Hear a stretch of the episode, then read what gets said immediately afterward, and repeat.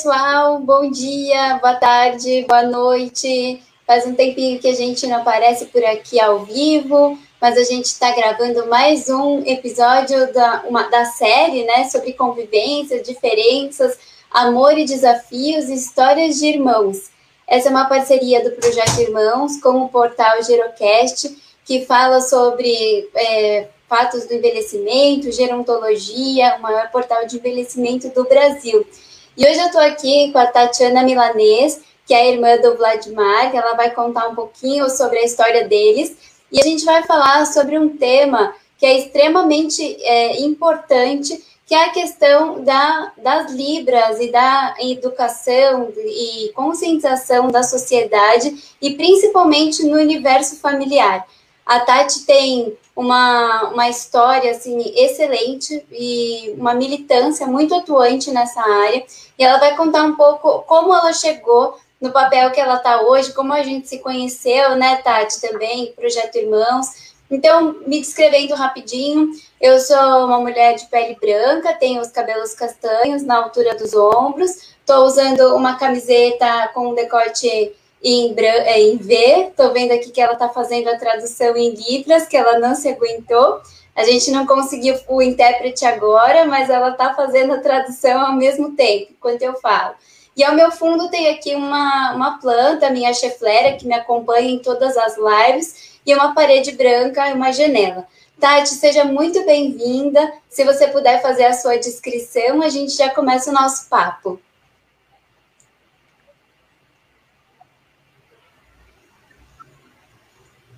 Então, boa e tarde. Tá... Quero agradecer imensamente o convite. Agradecer. Débora, tá me ouvindo? Tô, agora veio o seu som, pode seguir. Débora? Estou te ouvindo. Quero agradecer imensamente a oportunidade a oportunidade de estar aqui com vocês. Eu vou me descrever aqui. Sou uma mulher de pele branca, bem branca, cabelo claro, enrolado, cabelo comprido. Atrás de mim, algumas almofadas floridas e a minha parede tem um tecido na cor marrom, que tem uns desenhos também parecidos com flores. Vamos Legal. Lá. Bacana. Só lembrando que essa live vai ficar gravada no nosso Facebook, depois ela vai para o nosso canal lá no Spotify e para o canal do Gerocast também do Spotify e para o nosso canal de YouTube. Então não tem desculpa para você não ouvir e disseminar esse tema. Então, eu queria começar, Tati, você contando né, um pouquinho dessa trajetória, como você chegou à militância, como foi essa relação com o Vlad, na família de vocês, desde a infância.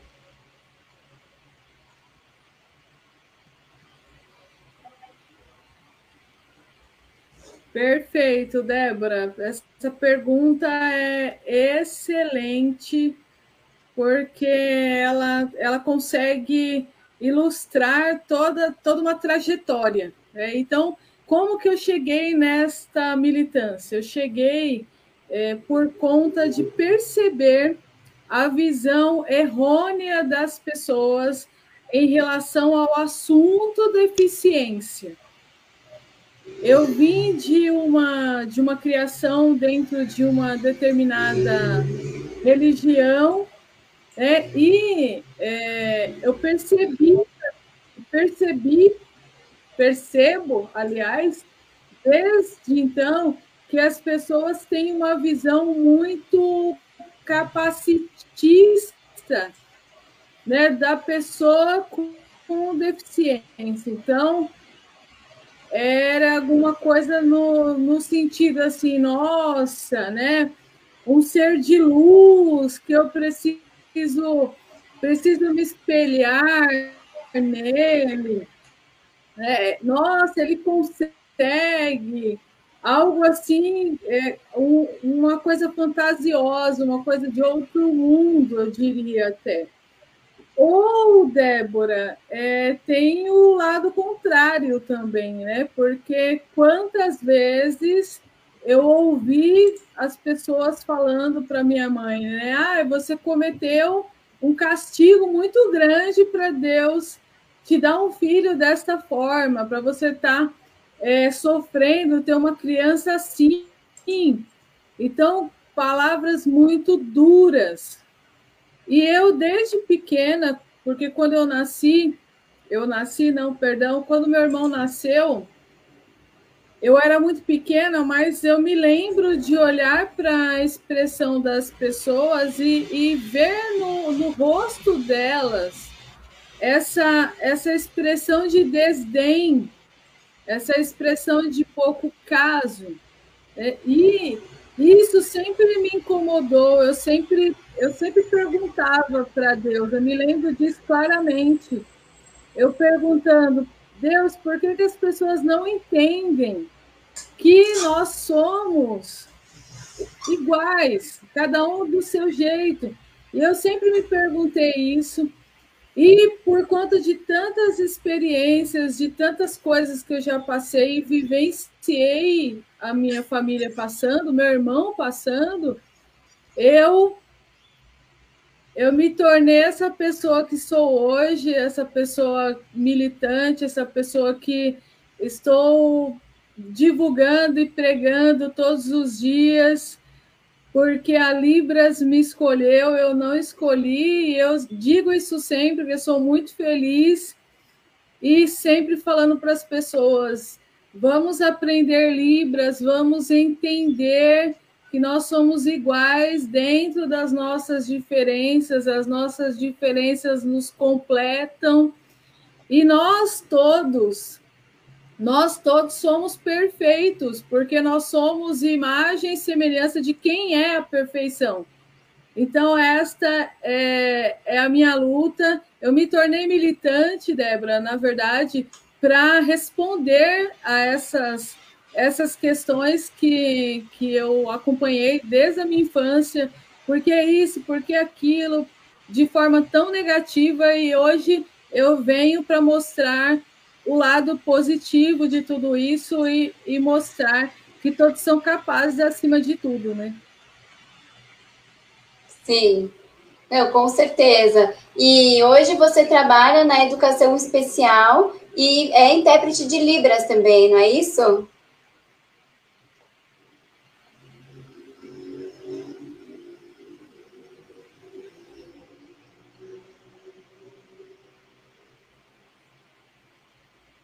A gente está com um pequeno delay. Isso, isso mesmo. Hoje eu sou professora de educação especial, sou professora de Libras, sou tradutora e intérprete de Libras, porque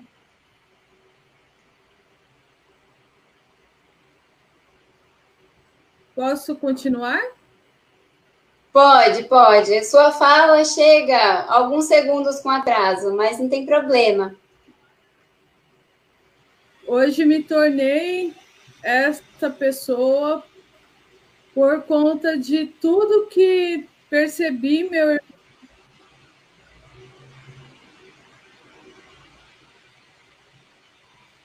Ok, obrigada, Débora. Muitas coisas que percebi e acompanhei o meu irmão vivendo, falta de acessibilidade, falta de entendimento das pessoas, falta de entendimento da sociedade em relação à pessoa surda, em relação à cultura surda, à cultura visual.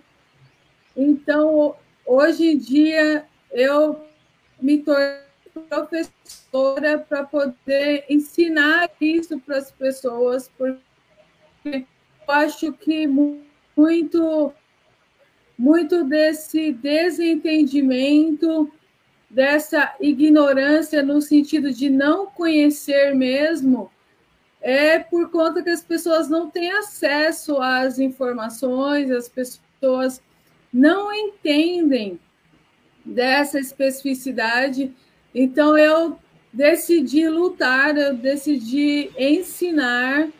E eu, eu fico muito emocionada em falar para você hoje e para todos que ouvem a nossa conversa hoje, porque quando eu era pequena eu tinha um sonho. Eu achava que se eu ensinasse Libras para todas as pessoas, as pessoas iam encontrar meu irmão na rua e iam conversar com ele e ele não ia sofrer mais. E aí eu digo para você que a Tati só cresceu, mas o sonho continua o mesmo. O sonho, o sonho, ele ainda está muito vivo.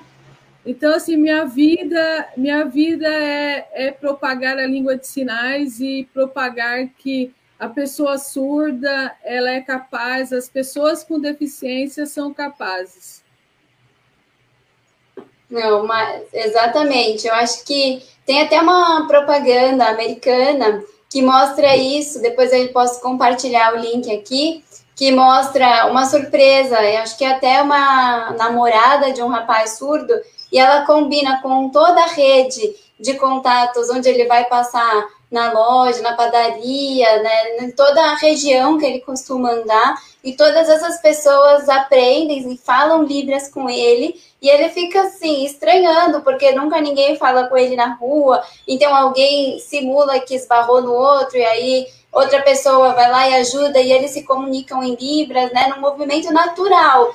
E aí ele fica super feliz, porque é isso, né? A gente se sentir incluído, se sentir pertencente, tá nos pequenos detalhes do dia a dia, né? Não é a gente saber falar tudo em Libras, mas o mínimo, bom dia, boa tarde, muito obrigada, seja bem-vindo, né? Eu acho que são coisas que fazem a diferença e mostra que o nosso universo, né, de quem não fala Libras, pode muito bem estar ali, singir, né, e fazer parte. É, a, a verbalização, o diálogo, a comunicação é o que faz a gente muitas vezes se sentir pertencente, seja ela verbal ou não verbal, seja ela em outros idiomas, né?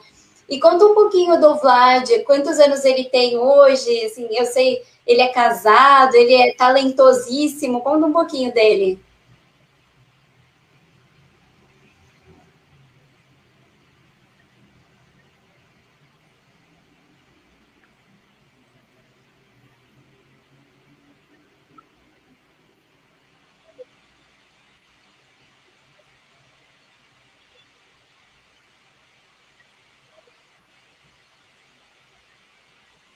Ah, o, o Vlad é, é meu orgulho, é, ele é a representação do que eu, eu prego para as pessoas. É, o ser humano ele tem toda a potencialidade, mas desde que ele seja estimulado, desde que ele seja visto dentro das suas especificidades. E, e o Vlad ele, ele mostra isso quando ele hoje é um rapaz é, engenheiro formado, já tem cinco anos de, de formado, é músico, toca sax barítono, ensina Libras para as famílias de colegas surdos, é, tem essa militância junto comigo também para mostrar para as pessoas essa importância da aprendizagem da língua de sinais. É, ele tem um trabalho muito forte, muito bonito também, é, de incentivo à comunidade surda, aos jovens que estão em depressão por conta que não tem comunicação dentro das suas famílias, jovens que muitas vezes acham que não têm possibilidades na vida e ele vai lá, ele fala: "Não, ó, eu sou surdo, olha só, eu consigo fazer, eu consigo fazer isso, eu consigo fazer aquilo, eu consigo fazer aquilo outro. Você, também é capaz". Então, assim, é dentro, dentro do nosso círculo, dentro do, do nosso meio e de todo esse trabalho de militância, tudo isso tem dado muito resultado, muitos frutos, E eu até quero comentar com você aqui, Débora, que é, a gente não teve essa oportunidade de conversar antes sobre isso. É, alguns anos atrás, nós não tínhamos esse, esse trabalho de acessibilidade, é, esse, essa visão para a pessoa com deficiência dentro da religião que a gente, que a gente frequenta. Então, a gente nasceu dentro de uma determinada religião, só que era exatamente isso que eu estou falando para vocês. Era uma visão totalmente, é, é, totalmente errônea da situação. E por conta do meu irmão, por conta de outros que vieram também, hoje a igreja tem um trabalho de acessibilidade, tem cursos de formação de intérprete, tem tem todo um olhar específico para as pessoas com deficiência que é, eu me orgulho muito falar que te, é muito diferente do que a gente viveu lá atrás, muito diferente do que a gente sofreu lá atrás. Então, muitas coisas mudaram e o Vlad ele veio é, com essa missão na Terra, né? Mostrar é, que a gente precisa aprender com a diferença do outro,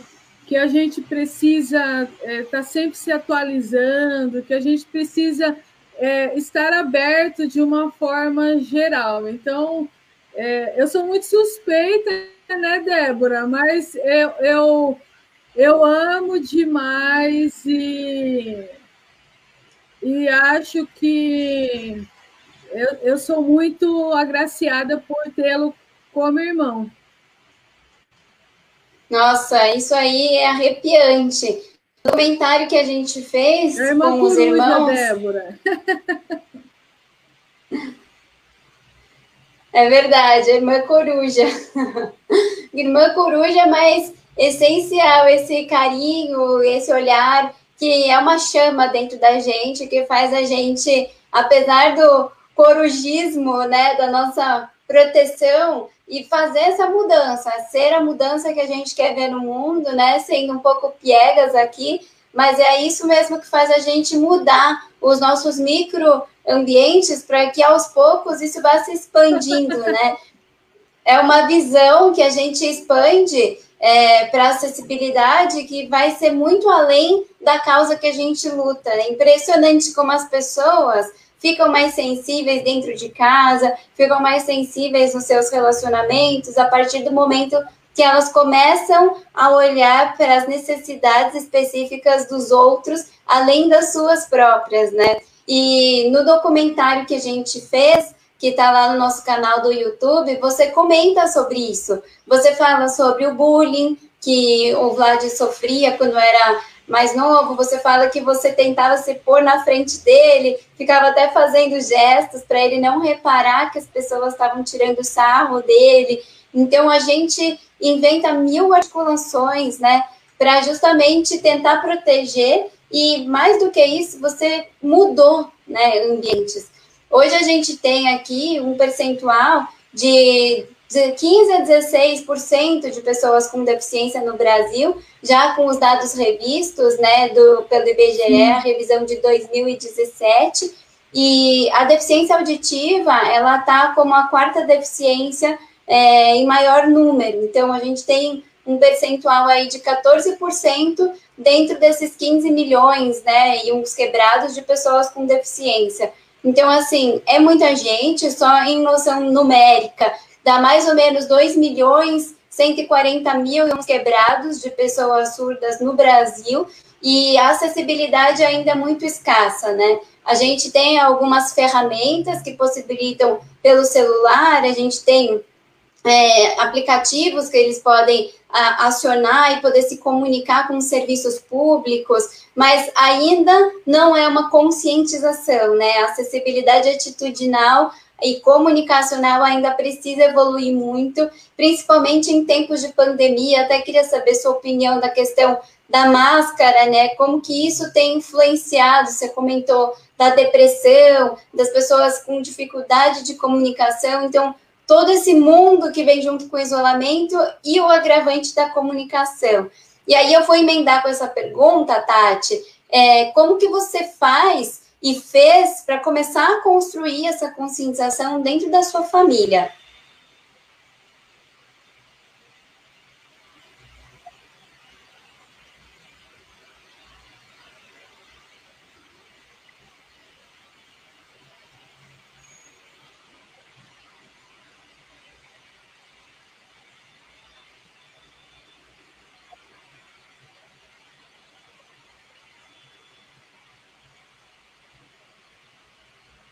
Perfeito, Débora, perfeito.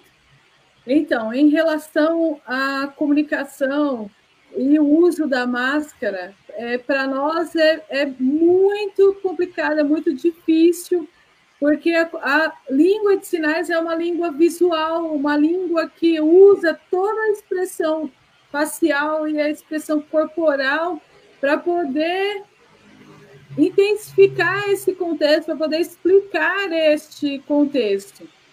E uma vez que é, essa máscara tampa o rosto, a gente perde essa comunicação, a gente perde esse, vamos dizer aqui, esse olho no olho. Então fica muito mais complicado.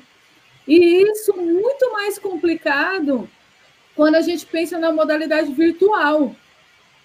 Né? Porque a pessoa surda, ela é, ela é muito do toque, ela é, ela é de estar ali, é, é do abraço, é do olho no olho, é de, é de perceber o sentimento do outro ali pertinho.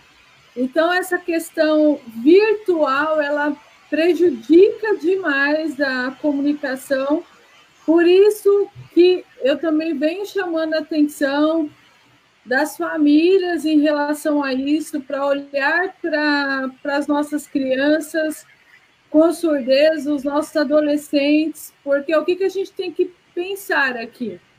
Nós, ouvintes, tendo deficiência ou não, é uma deficiência intelectual, é, TEL, a deficiência que for aí, no caso, o TEL transtorno, mas a comunicação é por meio da língua portuguesa. A pessoa surda, não. Né? A pessoa surda, ela se comunica de uma outra maneira. De uma maneira, ela percebe o mundo por meio das suas experiências visuais. Então, o que, que eu explico para essas famílias?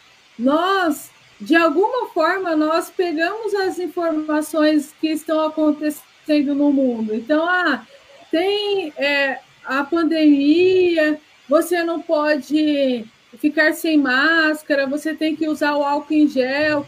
De alguma forma, essas informações elas chegam para nós ouvintes, mas para as pessoas surdas não. Para as pessoas surdas, essas informações não chegam. E muitas das vezes elas ficam ali mais propícias a pegar o vírus por conta da falta de informação. E aí as pessoas falam assim: nossa, mas ele não está vendo? Ele não está vendo que está acontecendo isso? Como que ele não sabe? E aí eu explico: não, ele não sabe. Você explicou? Se você não explicou, ele não sabe. E se você não ensinou, ele não sabe.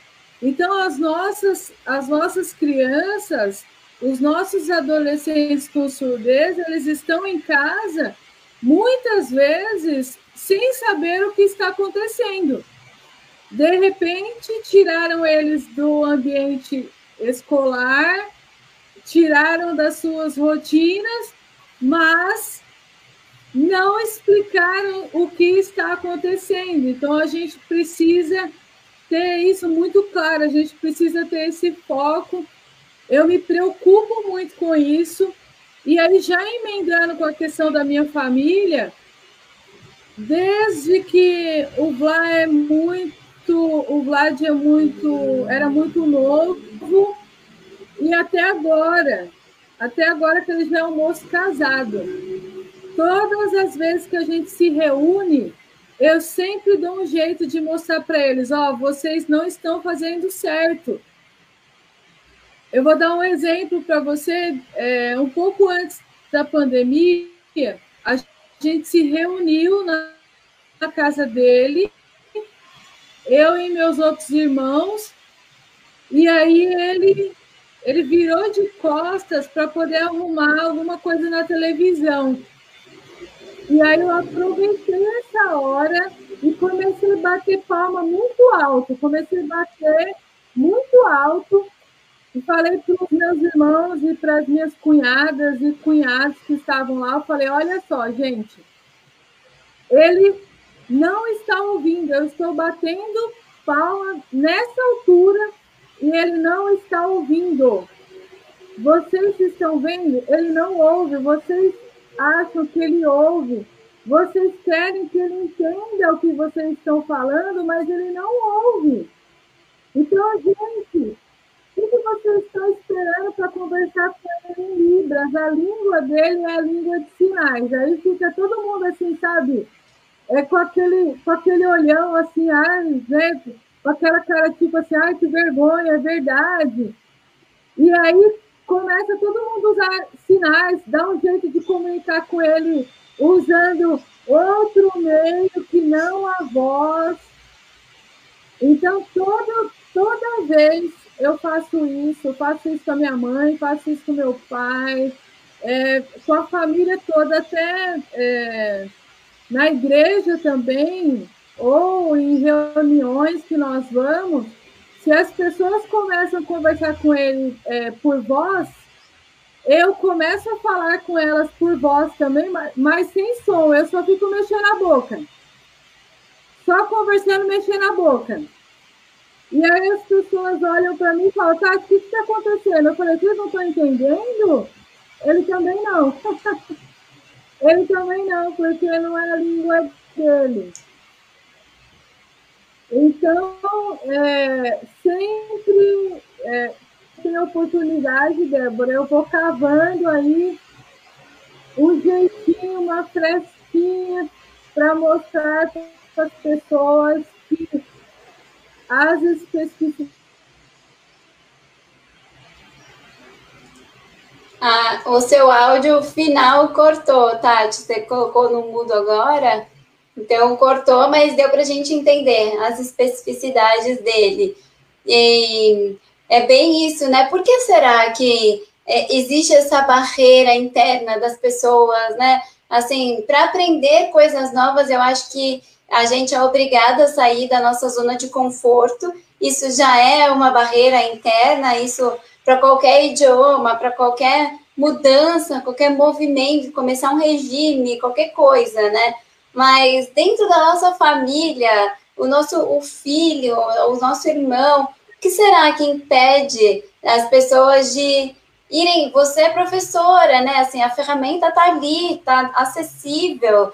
E, enfim, eu queria saber sua opinião sobre isso, como que você enxerga esses desafios e também em relação ao futuro, né? Não só do Vlad, mas em relação ao envelhecimento mesmo, né? Acho que a gente está caminhando para mais ferramentas de acessibilidade, como a gente estava falando aqui, mas a gente sabe que junto com o envelhecimento vem outras complicações. E se a gente está falando da comunidade surda, né? Então, como que isso poderia ter um avanço mais progressista, mais é, com mais acessibilidade, como que a gente poderia contribuir com isso, além das atitudes que você já falou, para que exista mais ferramentas, mais acessos, e aí falando do sistema de saúde, falando do, da comunicação, da mídia, né? Uma, uma previsão mesmo futurística aqui.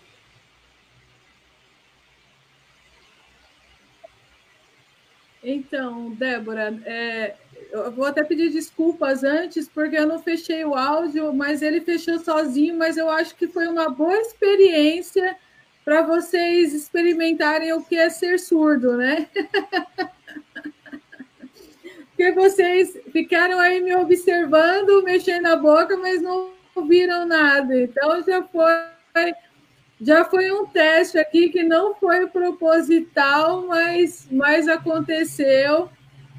E, e, é uma boa oportunidade de, de, perceber mais o que é ser surdo, né? Que está para além da língua de sinais, está, está para além dessa questão do, do visual, é um conjunto de coisas. Então, acabou que deu muito certo aqui, né, Débora? É, quanto, quanto à questão da minha família, nós temos um, um complicador muito grande aí, que é o fato de, de negar, eu vou colocar entre aspas, né? Vocês vão compreender o que eu quero dizer é a questão de negar que o meu irmão tem uma deficiência. Então, assim, no começo, lá, muitos anos atrás, é, meus irmãos ficavam, ai, para que, que você fica conversando com ele assim? Ele, ele fala, ele ouve. Eles achavam que se eu ficasse conversando com ele por meio da língua de sinais, é, ele não ia ouvir, ele não ia falar, sabe? É, é, é o que acontece na sociedade. A sociedade ela tem essa visão. Ah, é, conversa em Libras vai ficar preguiçoso, não vai conversar em português, sabe? Então tem, tem essa questão muito forte. E dentro da minha família, mesmo com toda essa luta minha, essa luta do meu irmão, a minha família ainda muitas vezes se pega nisso ah, ele, ele é igual, não precisa, ele está entendendo, então não precisa de tudo isso. Mas eu sempre dou uma, uma chacoalhada neles e eles, eles caem na, na real. Daqui a pouco já começa todo mundo mexer a mão e dar um jeito de, de se comunicar da forma que tem que ser, né? Então, é, é, é isso que, que tem que acontecer na sociedade. Eu acho que o que falta, Débora, é, é essa sensibilidade das pessoas se colocarem no lugar do outro, de entender a especificidade do outro, sem achar que o outro é um coitadinho, é, que ele foi é, castigado, essa visão capacitista que a gente comentou aqui antes, é, eu acho que o segredo está na escola. Eu acho que a escola inclusiva, a escola que, que prega esses ideais de inclusão, que vai ensinando as suas crianças desde a da tenridade, que eles vão convivendo com as diferenças ali naturalmente, eu acho que é todo esse movimento vai refletir lá na sociedade. Por isso que eu estou muito a favor da, da inclusão, porque eu vivo, eu vivo isso, eu, eu vivo o quanto isso dá resultado. E eu acho que se a gente conseguir expandir isso mais e mais e fazer com que as pessoas se coloquem no lugar de uma outra pessoa que possui deficiência, eu acho que a gente vai mudar e, e vai mudar a, a passos largos. Porque é, essa questão do envelhecimento, por exemplo, é, isso me incomoda isso me preocupa demais, porque é, é só a gente pensar em nós mesmos, né? Quando a gente está doente, a gente recorre à, à saúde, nós vamos ali com todos os nossos anseios, né, as nossas expectativas, porque você quer, você, se, você precisa se cuidar é, frente a um determinado problema de saúde, alguma questão de, de saúde. E isso já te torna vulnerável, mesmo você se comunicando na mesma língua que o médico, que o enfermeiro, né, que todas as pessoas que ali estão te atendendo.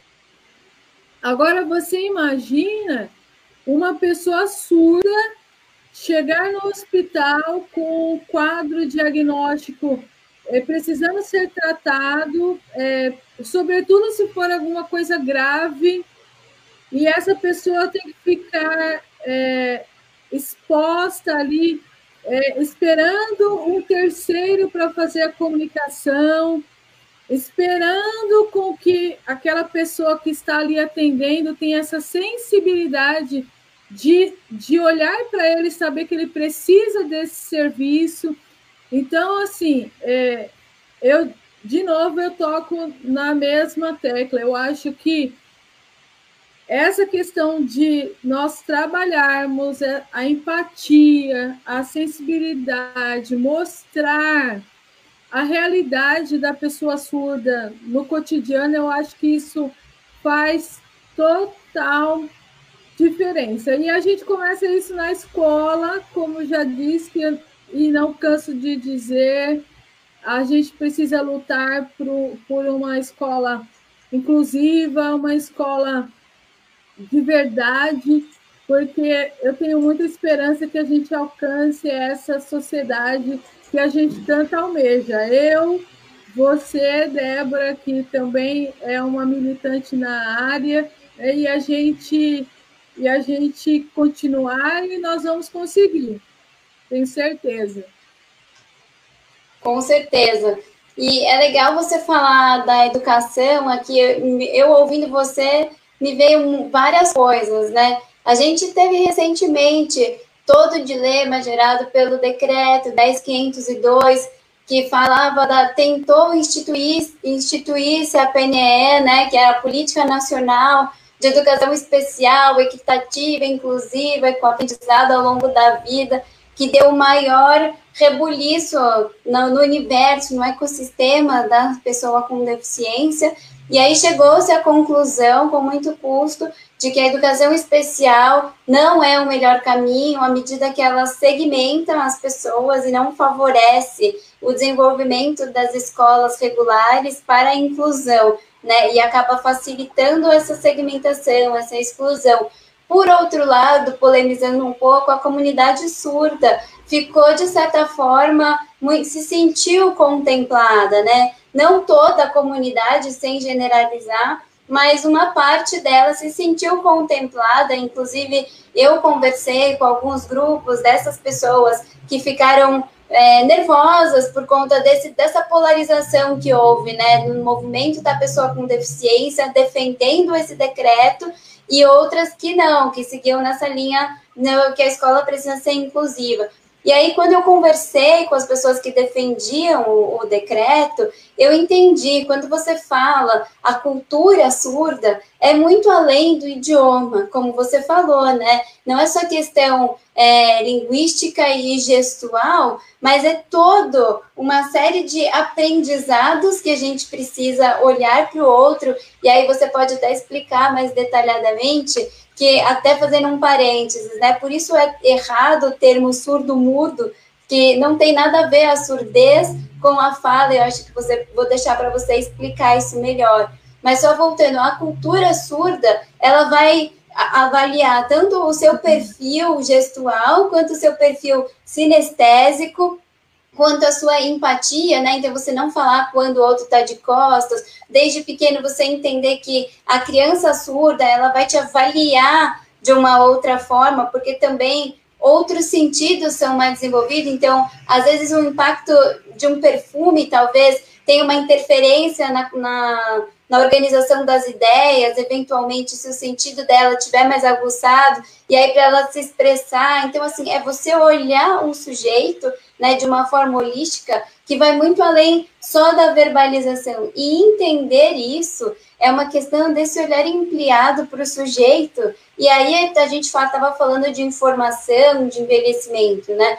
Quando a gente entende isso, vai facilitar muito mais a gente se comunicar com os nossos avós, por exemplo, que já a, podem ter adquirido algum tipo de deficiência auditiva, ou com os nossos pais, ou até com a gente mesmo, né? Às vezes no relacionamento e cotidiano, a gente fala uma coisa, o outro não escuta direito, a gente já fica nervoso, pô, mas você não escutou isso, você tá surdo, né? E aí você até brinca com seus filhos, eu lembro que você comentou isso uma vez, pô, qual o problema e se for surdo? E aí a gente entender que não, que primeiro, não basta, rep basta repetir a frase, porque você escuta. E se não escutou, como você vai se comunicar, né? Quais as outras formas? E aí, só para passar a palavra para você, Tati, de volta, quando eu falo do olhar ampliado, é justamente aí trazendo um pouco para a área médica, pelas conversas que eu tenho tido também com especialistas, gerontólogos, é, primeiro, as informações a respeito da, da surdez, né? E o que, qual que é esse mundo, esse universo, e para olhar para a pessoa, né? Independente da deficiência que essa pessoa vai apresentar, seja autista, seja deficiência intelectual, seja surdez, mas o que ela está querendo comunicar, né? E eu acho que quebrar esses paradigmas e se informar é essencial para a gente conseguir de fato atingir essa mensagem.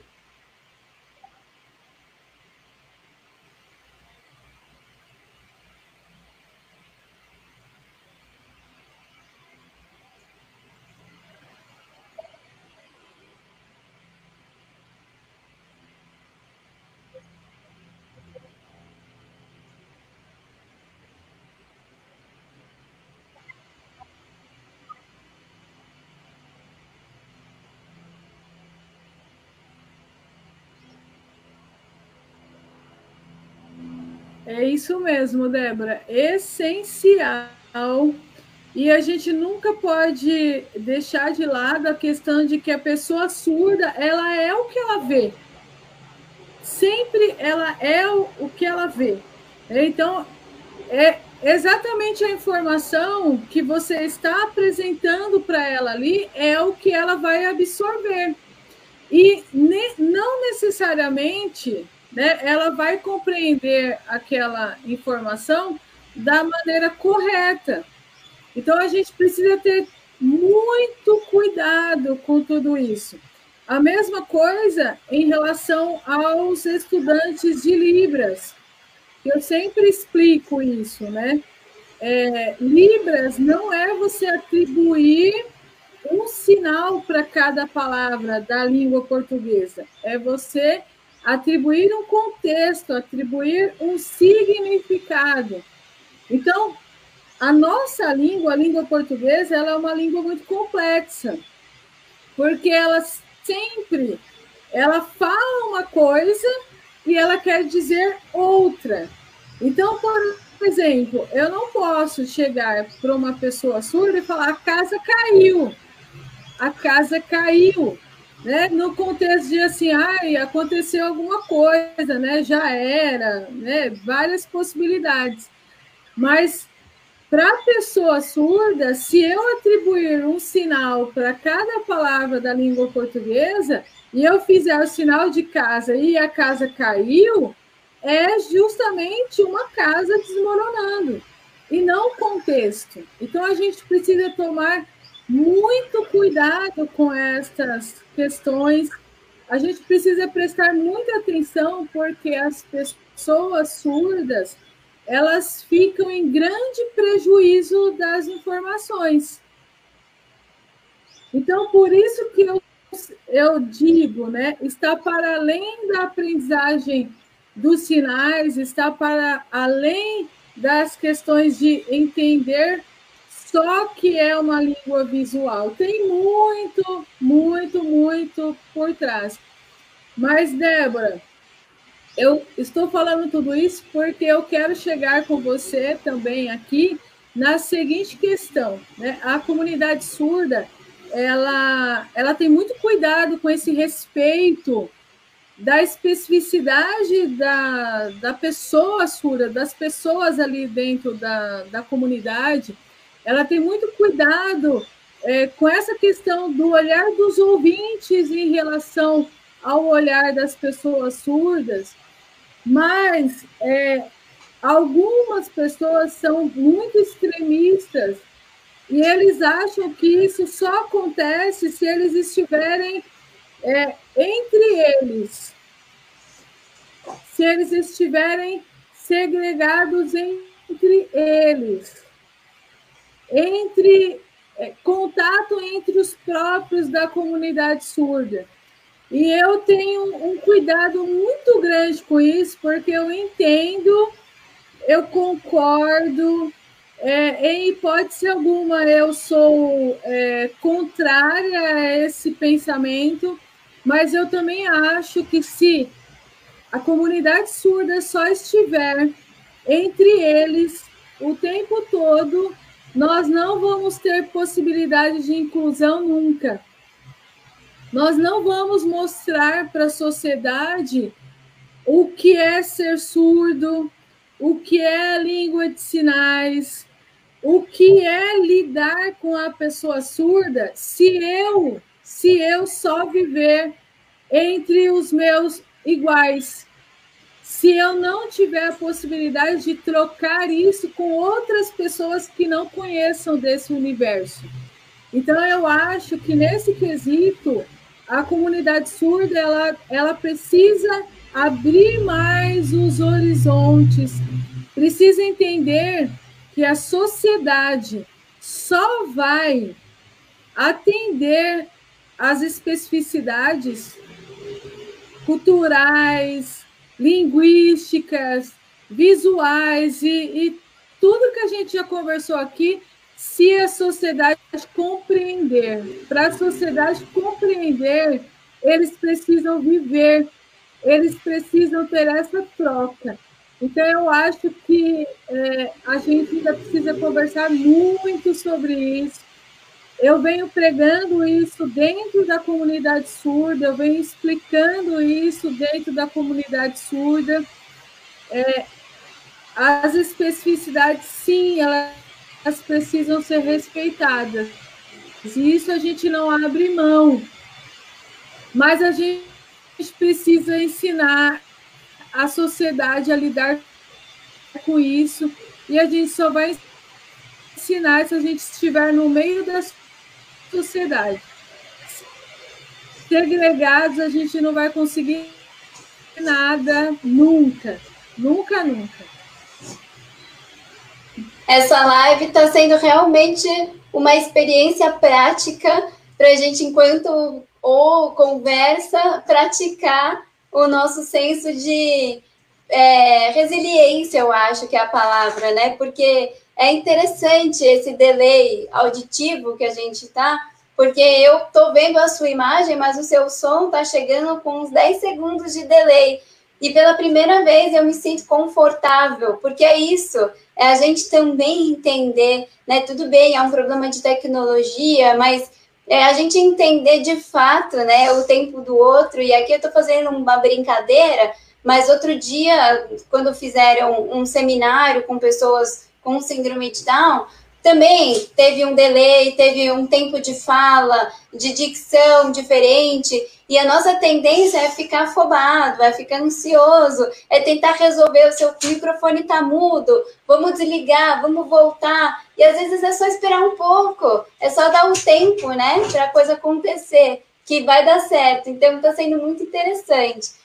É, eu quero, bom, a gente já está fechando aqui, eu quero só fazer mais um parênteses em relação à educação inclusiva, é, em relação à, educa à comunicação, ao ensino bilíngue, né? Então, voltando só para essa questão é, de capacitar os professores, né? Nessa, em tudo que a gente está falando, além da alfabetização para as Libras, é o ensino bilíngue, que envolve toda essa epistemologia, né? Esse entendimento do que é a cultura surda, e é isso que vai fazer as escolas regulares é, subirem um degrau, eu acho, né? E, e, é o que você falou, é uma coisa multilateral, tanto da comunidade surda se abrir e se fazer pertencente, quanto da gente querer, né, tá e conviver e criar oportunidades de convívio, sem olhar com estranhamento quando a gente vai no shopping e vê pessoas fazendo sinais, né? Eu acho que olhar com curiosidade faz parte, afinal de contas, não é o comum, não é o que a gente vive todos os dias, muitas vezes, mas não olhar com, com julgamento, né? E se interessar e, e ser responsável. A Tati tem um canal que ela ensina Libras, né, Tati? Se você quiser falar. E aí eu quero te pedir uma mensagem final, se você quiser dar uma mensagem em Libras também, fica super à vontade. A gente vai ter que marcar outra, porque tem um monte de coisa ainda para a gente falar desse assunto.